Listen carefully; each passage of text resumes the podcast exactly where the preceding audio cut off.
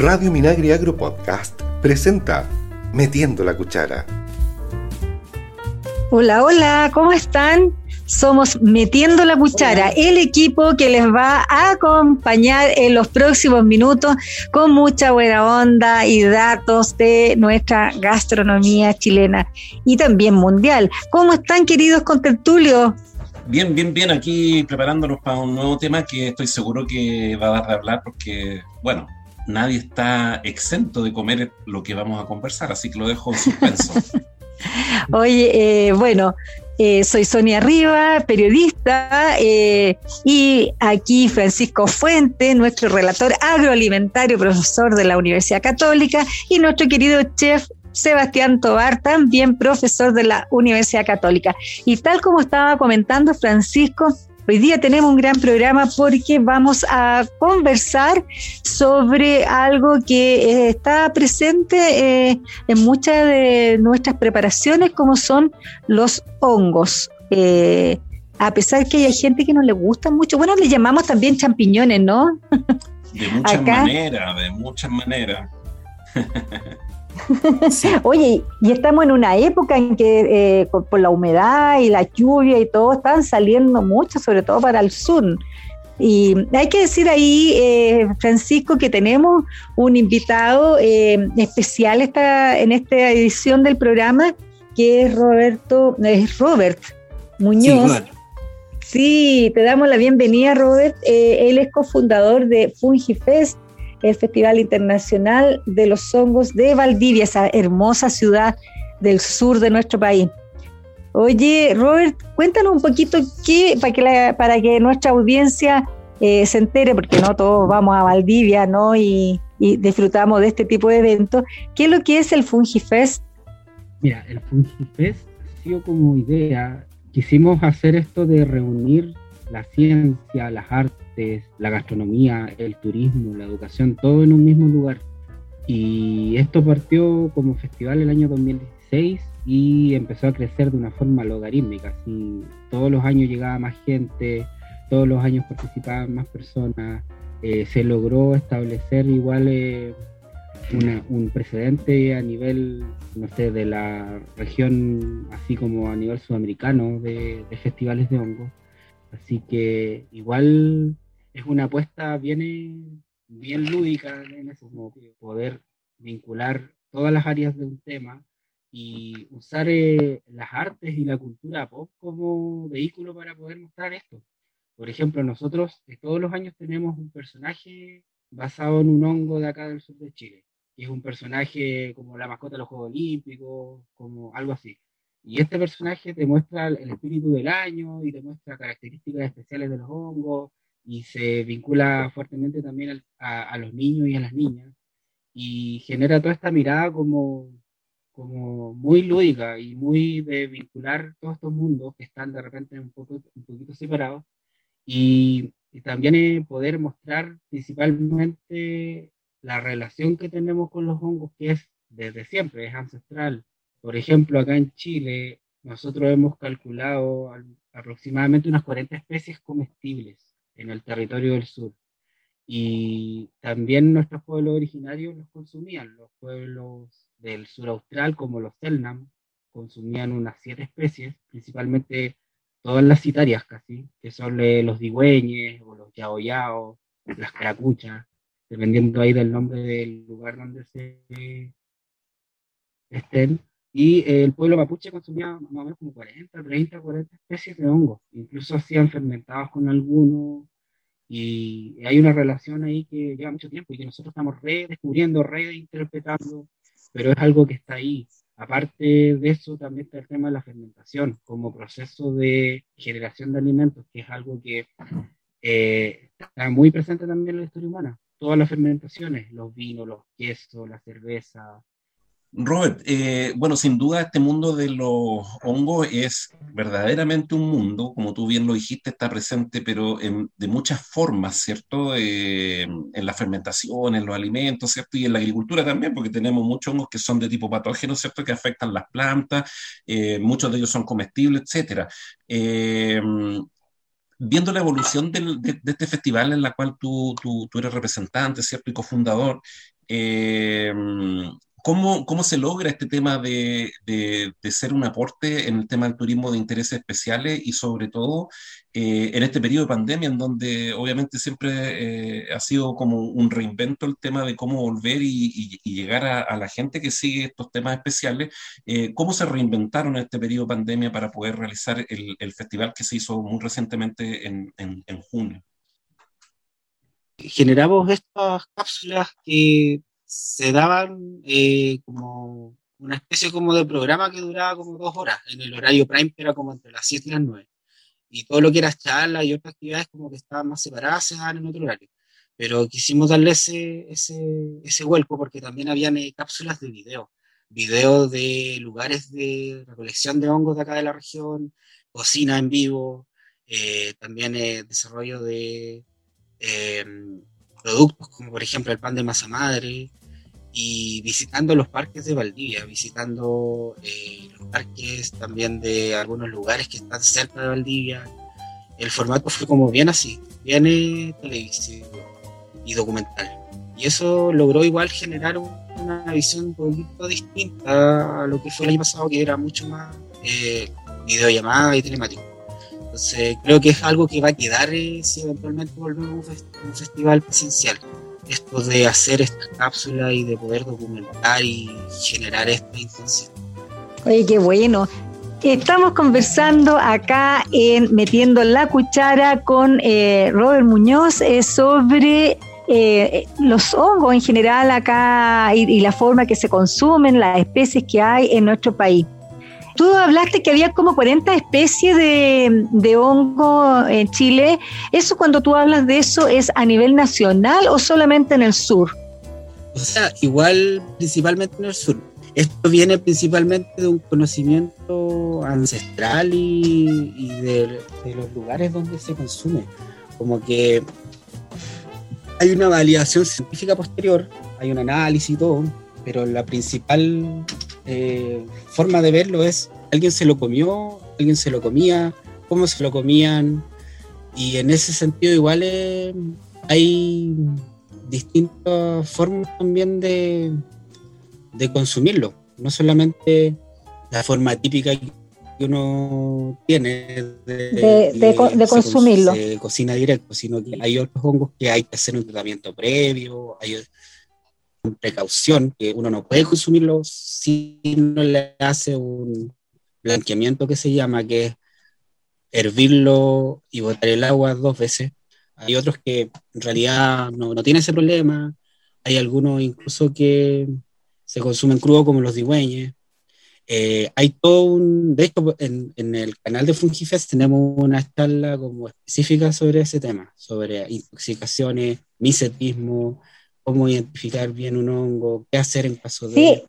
Eso eh, iba a consultar, ¿cómo, ¿cómo se puede? Porque uno ve salir, a mí no se me ocurre eh, empezar a cortar porque uno no sabe si son para comida o son eh, tóxicos. ¿Cómo lo, los puede distinguir? ¿Ustedes saben, eh, Francisco y Seba? No, yo de hecho iba a plantear esa pregunta porque siempre la gente eh, comparte en las redes sociales el tema de los hongos que andan en recolección en los bosques, pero muchos empiezan, oye, ese es comestible o no es comestible, y al parecer eh, hay mucha desinformación. ¿Qué, ¿Qué, qué, pudiera existir como recomendación general? Sería un súper buen aporte. Lo que está diciendo Robert, también hay algunos que sí, si tienen toxinas, se pueden igual parece consumir si tú le haces este tratamiento del blanqueo, ¿no? De de cocerlo dos veces y botarle el agua. Pero depende mm. de la especie, es, no hay una fórmula como general. Aquí claro. se, hay que tratar cada especie por separado y analizar. De hecho, nosotros tenemos una charla que se hace todos los años, que es la charla sobre intoxicaciones. Todo esto se deriva al CITUC, y del CITUC derivan a algunos micólogos y que normalmente están en terreno, entonces tampoco es como tan efectivo. Lo ideal sería que esto se manejara a nivel hospitalario.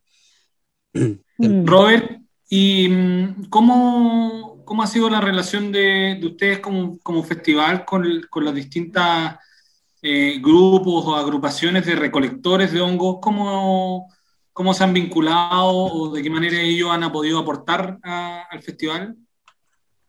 Mira, desde el primer año tuvimos eh, recolectoras, tuvimos a la agrupación Domopeuma de acá de, acá de, de la comuna de Payaco, y empezaron a sumarse todos los años más personas.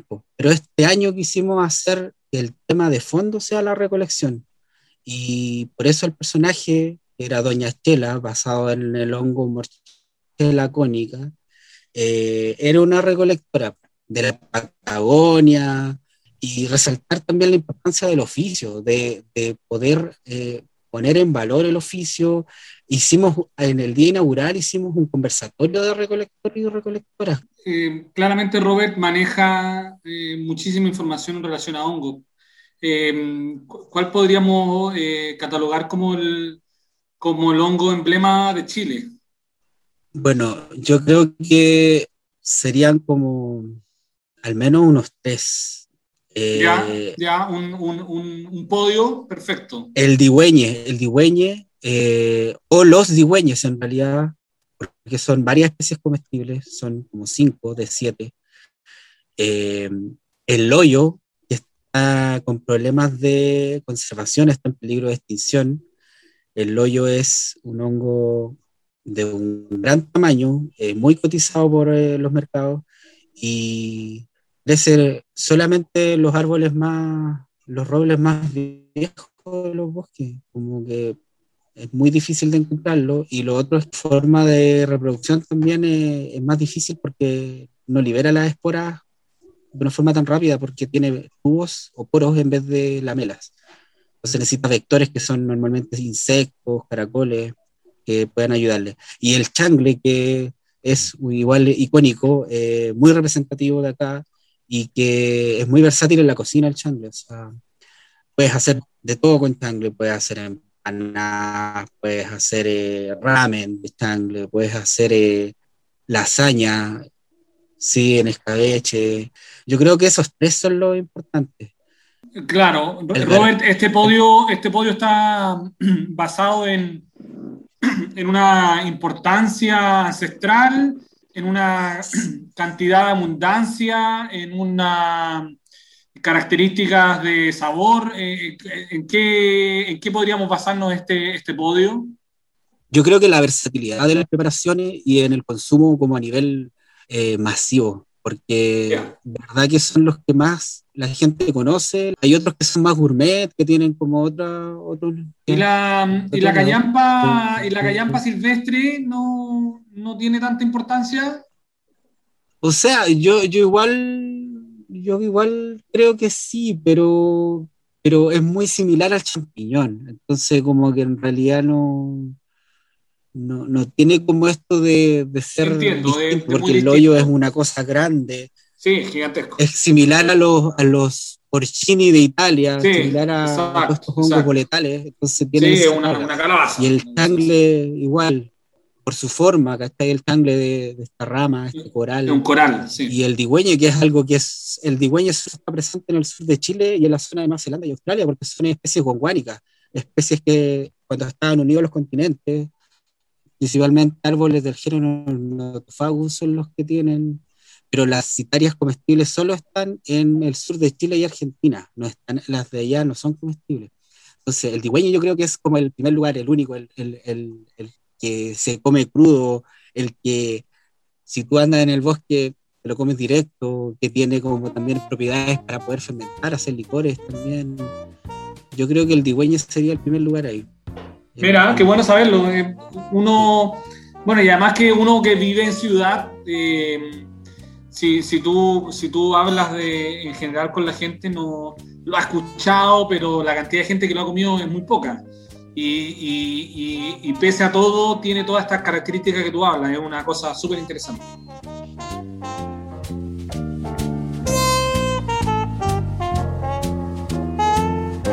Estamos conversando acá metiendo la cuchara sobre eh, los hongos eh, de nuestro país y los que llevan la delantera, eh, los que identifican más a nuestro sur. ¿Cómo sería el digüeñi que nos estaba comentando nuestro invitado Robert Muñoz, quien es cofundador de FungiFest, es el Festival Internacional de los Hongos de Valdivia? Oye, Robert, tú estabas comentando que eh, se pueden hacer eh, eh, fermentados y también se pueden hacer licores. ¿Qué, ¿Qué sabor tiene ese licor? Mira, el, el digüeñe tiene harto polisacario, entonces también tú puedes... De hecho, yo tengo un amigo que está haciendo pan de masa madre con digüeñe. Sí, pero en, Eh, en el caso de los licores, que, que tú podías hacer un licor con eso, ¿no? Porque eso es lo, sea- lo que, que entendí. O sea, sí, un- un- puedes fermentar también con digüeñe. Incluso usando, por ejemplo, no sé, la hidromiel, que es un proceso de fermentación que ya está como bien eh, conocido y estudiado, se le pueden meter eh, especies nativas de hongos y de plantas y genera como otras condiciones distintas, otros sabores. Eh, y en el caso del digüeñe se podría hacer porque tiene los polisacarios que se necesitan para fermentar. Entonces tú le generas, por ejemplo, los medios con una levadura natural, con las bacterias, y se produce esa fermentación. Eh, las levaduras están libres en el ambiente, eh, se capturan de distintas formas, pero en todos lados hay levaduras. De hecho, las cepas de levadura que se usan en, eh, en cerveza, por ejemplo, eh, la cepa Layer, hay un estudio de la Universidad Austral que está determinando que la cepa Layer es originaria de la Patagonia. Y es un estudio súper así como reciente. Entonces, como para que se den cuenta un poco de que esto lleva mucho tiempo haciendo relaciones como de todo tipo, simbióticas, eh, relaciones eh, que tienen que ver también con el transporte, el, el trueque y le- el intercambio que tenían nuestros ancestros, no sé, hace 10.000 años atrás, una cosa así. Francisco, ¿tú querías comentar algo? Te Sí, veo ahí sí, con, en- con- en- con cara de, de- de comentar. Sí, no, que es sorprendente el mundo de los hongos y, y la verdad que eh, no, había escuchado esto que recién comenta Robert acerca de la fermentación de, de, de- hongo para, para hacer eh, bebidas eh, fermentadas, que, que tiene mucho sentido porque el sustrato que tienen los, los hongos en términos de su composición química es muy similar al que tienen en este caso los granos que se usa para fermentar, principalmente eh, estos azúcares complejos que los microorganismos se encargan de desdoblar para generar estas estructuras básicas para la fermentación. Entonces, eh, lo- los hongos tienen, eh, desde el punto de vista químico, varias, varias cosas positivas que son un gran aporte para la alimentación y para el desarrollo de productos. Eh, para que ustedes tengan una idea, tiene estructura polisacario muy parecida al que tienen los insectos y que no, no tienen otros eh, organismos en, en- en nuestro planeta. Entonces, eh, sin duda, son ellos un aporte importante para la alimentación, tienen unos contenidos de, de proteínas bien, bien interesantes, ¿cierto? Son bajos en grasa, eh, tienen muchas vitaminas, etcétera. Entonces, bien interesante son lo que muy nos está ricos. contando. Y además son muy Oye, ricos. y, y, y un poco con lo último que dijiste, me quedo con eso de los insectos. Eh, las, las plantas y, y nosotros estamos más lejos que los hongos y nosotros. Los hongos son más emparentados filogenéticamente hacia atrás con los animales.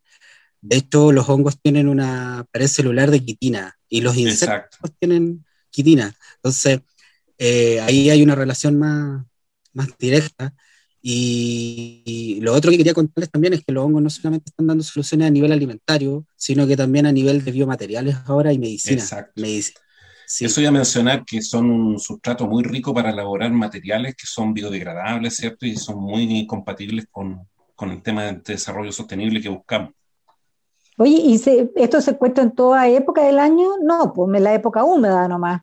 ¿O sí? Depende de la zona, porque, por ejemplo, nosotros, eh, desde, bueno, si partimos mirando desde lo más austral, el pic de hongos es, es como en ver- fines del verano, en, en Tierra del Fuego, en Magallanes. En Patagonia empieza como en febrero, pasado a marzo.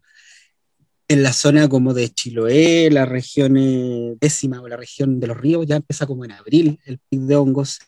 Y esto se va corriendo a, a las, al mes de junio y julio en, en la zona de la Araucanía y la zona de Biobío.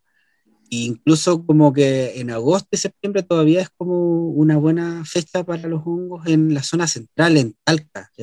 De hecho, la fiesta em- de los hongos de empedrado en, la zona del Maule se hace como en septiembre. Y nosotros hacemos nuestra fiesta en mayo. Entonces, ahí y después ya viene la, el pic de primavera, que es como septiembre-octubre con los digüeñes. Después, octubre-noviembre, viene la morchela, eh, la morilla, que es un hongo que crece principalmente en zonas montañosas, cordilleranas. Entonces ahí ya casi tienes casi todo el año. Oye, eh, vamos a ir con Sebastián. Oye, Sebastián, ¿qué podemos preparar con esto, con toda esta variedad de hongos? Porque al final uno va al supermercado y compra siempre las mismas, las mismas bandejas, ¿no? la, única variedad que tiene es, la, el ostra. El ostra y el otro que es el, el champiñón normal. Lo hemos, lo hemos conversado varias veces. Eh, lamentablemente, de, la gran variedad que, nos comenta Robert, todavía eh, está en un, un, nivel de recolección, por ende, estamos eh, supeditados a lo que la naturaleza nos entregue, por ende no vamos a tener un, manejo comercial y siempre va a ser bastante reducido las personas que, que, tengan el privilegio de probar todo esto que nos está contando Robert, ya que son, que son eh, especies increíbles. Tal vez cada vez más eh, se estén haciendo trabajos de conservación, se esté trabajando con los grupos de recolectores, como nos decía Robert, y aumentemos la, la cantidad de de producto disponible, pero mientras tanto, en la gran mayoría del país o del mundo vamos a tener que seguir consumiendo los que son eh, producidos en, eh, en, en, manejo industrial, ¿ya? Y eso siempre hemos hablado de el champiñón París, que es el, el más tradicional, eh, luego está Portobelo, que se ha ido incorporando este último tiempo en Chile, que ha habido acceso, los ostra, las gírgolas, que que decía Sonia, y por último el chitaque, que es otro de los hongos que hemos podido ir encontrando en criaderos y eh, con acceso a el supermercado de las grandes ciudades. Son los cuatro grandes champiñones que encontramos de manera más fácil. Ya luego el resto, como dice Robert, eh, va a depender de que tengamos eh, algún proveedor, algún grupo recolector, alguna feria más pequeña que tenga a disposición. Entonces, más que una receta, siempre recordar, siempre recordar, y es lo que yo generalmente hago en los videos y en las clases, es que em, para cuando trabajamos un hongo tenemos que tener cuidado y tenemos que tener en cuenta que eh, un hongo es una esponja, ¿ya? Y que es prácticamente pura agua, o no pura agua, sino que mucha cantidad de agua. Por ende, la manera de cocinarlo, el idealmente es a alta temperatura, un trozo no muy delgado y sin estarlo moviendo baja cantidad de hongos, alta temperatura y sin moverlo. Esto nos va a permitir de que logramos, logremos crear una costra dorada del hongo y que eso impida de que el hongo se nos deshidrate y se nos convierta en un caldo de, champiñones, de hongo. Y nos vamos a quedar con un hongo que va a disminuir su grosor a, como lo cortamos, pero va a mantener eh, un grosor que nos permita mascar y sentir el hongo va a mantener la mayoría de sus jugos, de su líquido dentro del champiñón y vamos a encontrarnos con esta capa eh, dorada por fuera, eh, muy, muy sabrosa. Entonces, esa yo creo que es la mejor manera de poder degustar eh, estos hongos frescos. Ya si nos encontramos con o nos, o nos presentan un hongo deshidratado, ahí por supuesto que vamos a tener que rehidratar el hongo y utilizarlo en guisos y ese hongo lo que, lo que va a hacer es aumentar nuestro sabor de la preparación. También lo, yo lo he, repetido, en otras ocasiones que los hongos secos, si nosotros los molemos, eh, obtenemos un condimento, un potenciador de sabor para cualquier receta. ¿ya? Eh, hay experiencias eh, en el mundo donde se han, se han creado estos sazonadores en base a hongos o se ha utilizado los hongos como reemplazo de la carne por su alto sabor, ¿ya? Por, que nos entrega buena calidad. Entonces ahí tenemos varias cosas. Te vamos a dar las gracias, Robert, por haber eh, venido a nuestro programa Metiendo la Cuchara. Eh, le tenemos que contar a nuestros auditores que Robert se encuentra en Valdivia y nosotros estamos en Santiago, por lo tanto la conexión no ha sido de lo mejor, pero él nos dio muchos detalles muchas cosas eh, de las cuales aprendimos de, Robert Muñoz, que es el cofundador de Fungifest, eh, sobre los hongos en nuestro país y de la variedad que existe de ellos, que uno, tal como decía, Sebastián, conoce solo cuatro por los supermercados, eh, los que vivimos acá en las zonas urbanas. Así que eh, los vamos a, dejar invitados a que nos sigan en las redes sociales, eh, nos sigan en Spotify y nos sigan en nuestro canal de YouTube. Eh, ahí nos pueden encontrar en programa Metiendo la Cuchara. Chao, chao, cuídense mucho. Hasta la próxima. Adiós. Metiendo la Cuchara es una iniciativa de Radio Minagri Agro Podcast, desarrollada por FUCOA del Ministerio de Agricultura y sus colaboradores. Escucha este y otros programas en el sitio web www.radiominagri.cl y síguenos también en Spotify y Apple Podcast.